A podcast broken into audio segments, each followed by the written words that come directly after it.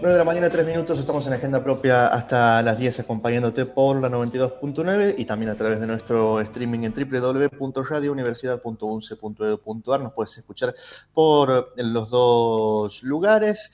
En un ratito habla Alberto Fernández, ¿eh? parece que va a haber eh, algunas modificaciones en las restricciones. Lo que se sabe hasta ahora es que va a haber algunas, se ha anticipado que puede haber algunas flexibilizaciones en el nuevo DNU que va a salir este fin de semana y que, bueno, el presidente estaría por presentarlo en minutito nada más, así que vamos a estar atentos a, eso. Queremos em, dedicarle ahora unos minutos a mm, conversar sobre el documento que se presentó ayer, que se da por título Lineamientos para la Transformación Productiva en Santiago del Estero, una agenda para la acción en el marco de los objetivos del desarrollo sostenible y las metas del bicentenario de la autonomía provincial que ha sido elaborado de manera conjunta entre el Gobierno de la provincia de Santiago del Estero, a través de la Secretaría de Ciencia y Tecnología, el Ministerio de Desarrollo Productivo de la Nación y la CEPAL. Es un documento, además, que es de, acceso público, se lo puede descargar, leer, es muy interesante está bastante claro, de hecho, y, vale la pena leerlo. Han estado participando también allí el rector de la UNCE, eh, el ingeniero Héctor Paz, otros funcionarios de nuestra universidad, y queremos conocer un poquito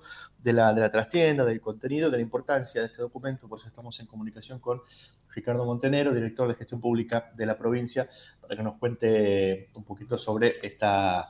Eh, esta presentación que se ha realizado ayer y bueno, y cómo enmarcar este documento en el marco de las eh, políticas eh, económicas y productivas que se están pensando desde el gobierno de la provincia. Ricardo, bienvenido, buenos días.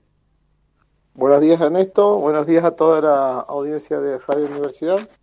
Eh, este, la verdad que muy contentos. Ayer hemos logrado un paso más en este, en este proceso que se ha iniciado con, con las metas del Bicentenario de la Autonomía Provincial, que se iniciaron justamente un, un año antes, en el año 2019, donde son siete puntos que se han puesto a consideración, eh, porque no, no, no solo pensamos en lo que está hecho, sino básicamente ponemos énfasis en lo que falta hacer, en lo que nos, nos falta construir y en cuáles son las eh, debilidades sistémicas de competitividad que tiene nuestro territorio para poder avanzar. Eh, esta alianza estratégica con CEPAL y con el Ministerio de Desarrollo Productivo de la Nación es muy importante porque nos ayuda a, terminar de comprender eh, nuestra, nuestra realidad, a, darle otra visión y a poder sumar capacidades eh, de cara a futuro para que esta transformación productiva eh, se dé esta transformación productiva es en términos de, eh, de, una economía más estructuralista, eh, como, lo, como lo es la CEPAL, plantea básicamente tres líneas de, transformación.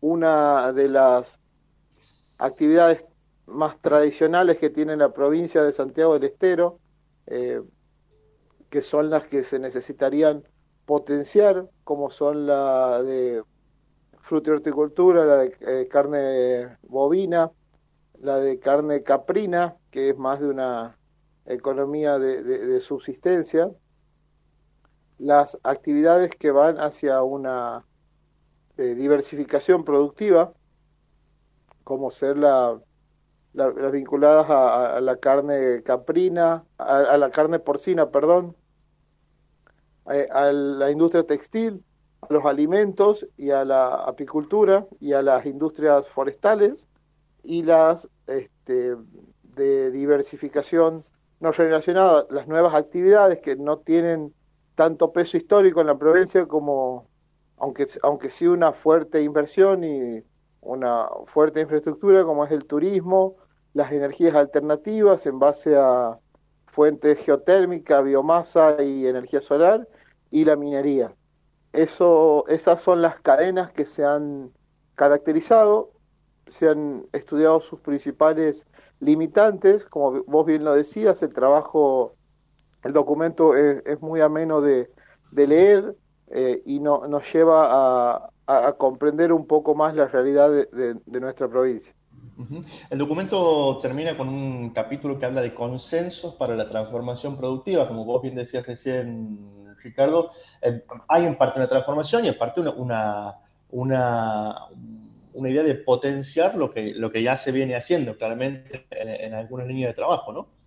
Así es. Eh, bueno, como, como primera medida, este trabajo no, no ha sido una consultoría externa tradicional, eh, ha sido un trabajo que, del que han participado más de 15 instituciones de, todas las de toda la provincia, la Unión Industrial, las sociedades rurales, los centros de comercio e industria, las cámaras de turismo de, Santiago, de Termas. Eh, se ha buscado, han participado las universidades también, eh, que esa es una de las fortalezas que, se definen en los consensos generales y que incluso el, rector de la, de, la universidad muchas veces lo plantea, que es eh, cómo se ha fortalecido el sistema científico, tecnológico y de innovación en la provincia en estos últimos 15 años. Todos los sectores trabajan en conjunto y apuntamos a un objetivo común, ¿no? Eso, eso es, es muy importante y pocas provincias tienen esa, esa posibilidad. Mm. Eh, después, los, los desafíos, los consensos básicos generales son los de superar algunos, algunos techos de hormigón armado que, que tenemos, eh, como por ejemplo la, la posibilidad del acceso a, a mercados, mm. a mercados de cercanía, mercados nacionales, mercados internacionales, para lo que necesitamos eh, muchas, este, muchas cosas, entre ellas las de algunas cuestiones vinculadas a la, a la, infraestructura eh, y también a la capacidad de asociación de productores locales y este, también las economías del conocimiento, cómo potenciarlas, no solo en lo que es eh, programación, sino la economía del conocimiento como base para potenciar todas las demás cadenas, como la biotecnología, la nanotecnología, eh, que es fundamental desarrollar capacidades en esas áreas para poder hacer más competitivas las, las demás cadenas de, valor. vos, bien marcabas al, principio recién la articulación eh, de las distintas instituciones, de, la articulación con la universidad. Eh, y nosotros venimos contando permanentemente ¿no? los distintos temas en los que la universidad avanza en la, formación de recursos, en investigación. Sin embargo, y esto es, real, a pesar de todo lo que se ha hecho, una de las cuestiones que marca el, informe eh, tiene que ver todavía ¿no? con la escasa presencia de recursos humanos formados en términos eh, de, cuestiones vinculadas con, con, el ámbito de, de la tecnología, por ejemplo, y escasa retención de los recursos humanos calificados también, ¿no? Como un desafío eh, importante allí y en el que también la universidad tiene un papel que jugar. Así es, este, las universidades, bueno, eh, por suerte hoy estamos discutiendo estos temas. A ver, hace 10 años Santiago no, no, tenía un centro CONICET, hoy tiene cinco institutos CONICET de la universidad y con la posibilidad de creación de varios más. Eh, hoy tenemos una, una facultad de, medicina en Santiago. Eh, este, la, verdad, cuando uno ve la foto, eh, la, situación no es la mejor, pero cuando lo vemos en perspectiva y vemos desde dónde venimos, la verdad que el crecimiento que ha tenido la, provincia en todos los ámbitos, no, no, no, no solo del, en cuanto a, horas públicas, en todos los ámbitos, el crecimiento que se ha logrado en estos últimos 10, 15 años eh, eh, es, este, es impresionante y nos plantea estos nuevos desafíos. Qué, suerte poder tener nuevos desafíos y nuevas cosas que, que discutir, ir pensando cómo, cómo hacer de, Santiago una provincia mucho más viable, ¿no? Eh, pensemos que en los 90 querían prácticamente cerrar la provincia y regionalizarla, y mm. hoy podemos estar discutiendo esta agenda de desarrollo. Y la estamos no, no solo discutiendo, sino que la estamos construyendo en conjunto. Eh, el gobierno, la academia, la sociedad civil, eh, el sector privado, eh, que en, un, en muy buena sintonía, que como te decía antes, es una situación conozco bastante el país y no es una situación que se da eh, muy a menudo. Incluso sorprendía al equipo de consultores esa sinergia entre las distintas instituciones, todos con la misma visión, todos con los mismos objetivos eh, y todos tratando de, superar estas limitantes que tenemos. Sí, me acuerdo cuando se presentó los, objetivos de los de la eh, del, de la autonomía. Las metas del bicentenario. Las metas del bicentenario. Eh, que, bueno, ya, desde ahí ¿no? había una, una, visión y uno por ahí entre la, entre la cantidad de, de, actos, de actividades, por ahí pasa como una más, pero en realidad hay un trabajo ¿no? este, claramente sostenido que se, que, se, que se percibe. Nosotros invitamos a leer este documento porque la verdad, como decíamos recién, está, está accesible, eh, se puede leer, es importante porque también, eh, además de lo que se percibe, tiene datos importantes sobre nuestra provincia. Eh, así que invitamos a leerlo. ¿Dónde se lo puede ver, Ricardo?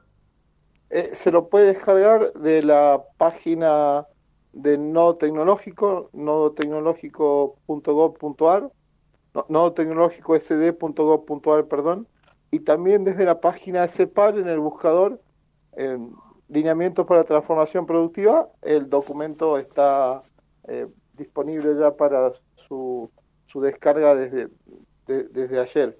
Eh, es un, una, una, muy buena información de base.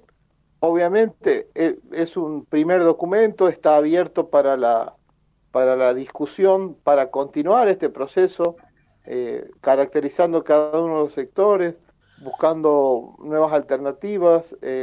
tenemos también en esto el apoyo de, la Unión Europea para para poder seguir creciendo y avanzando. Eh, y creo que en Santiago este, círculo virtuoso del que te hablaba, este no, solo el, triple hélice, sino eh, eh, el de las, las, cuatro patas que, trabajan de, manera conjunta, creo que tenemos todo para, para poder desarrollar este, el territorio en toda su extensión hoy tenemos explotado solamente el 40% del territorio y básicamente una de las principales restricciones es eh, la, cobertura hídrica, ¿no? que está planteada como, como la segunda meta del bicentenario y eh, así como esa también la de encontrar nuevas fuentes de energía que nos permitan tener energía mucho más barata, de mucho más segura. Eh, Santiago ha completado, por ejemplo, el, el, anilla, el anillado eléctrico. Había localidades hace, probablemente a quienes vivimos en Capital y Banda, no, sea una falencia que, hayamos notado nunca, pero en el interior había localidades que tenían energía eléctrica durante seis horas al día, en, muchos casos con las viejas usinas. Hoy todas las ciudades de Santiago están conectadas al, anillado provincial. Santiago está conectado al, interconectado nacional con la línea de alta tensión de, de, 500 kilowatts, en, que es la línea que llega hasta cerca del barrio Autonomía, cuando, cuando alguno la ve. Es, eso no, existía y sin eso era imposible pensar en un, en un desarrollo industrial, ¿no? Este, a veces, muchas veces uno escucha que se habla de, que es muy fácil generar industrias y no, no teníamos ni, ni, siquiera energía. Y todo esto ha llegado, está para, para explotarse y depende de nosotros lo que, lo que vamos a hacer con, con, Santiago, con nuestra provincia. Buenísimo, Ricardo. Nosotros te agradecemos el, contacto para poner un poquito en, contexto y, conversar algo sobre el contenido de este, de este documento, que es, por supuesto, la, una, una expresión en un, en un papel de todo el trabajo que se viene realizando y lo, lo que se está pensando a, futuro. Pero que invitamos, por supuesto, a, descargar, a leer, a, conocer y, bueno, por supuesto desde la universidad también a seguir participando del diálogo y de, las, y de las contribuciones en este sentido. Así que muchas gracias Ricardo por estar con nosotros esta mañana. Muchísimas gracias Ernesto, eh, a disposición para lo que necesiten siempre y muchas gracias por estar siempre atentos y difundir todas nuestras actividades.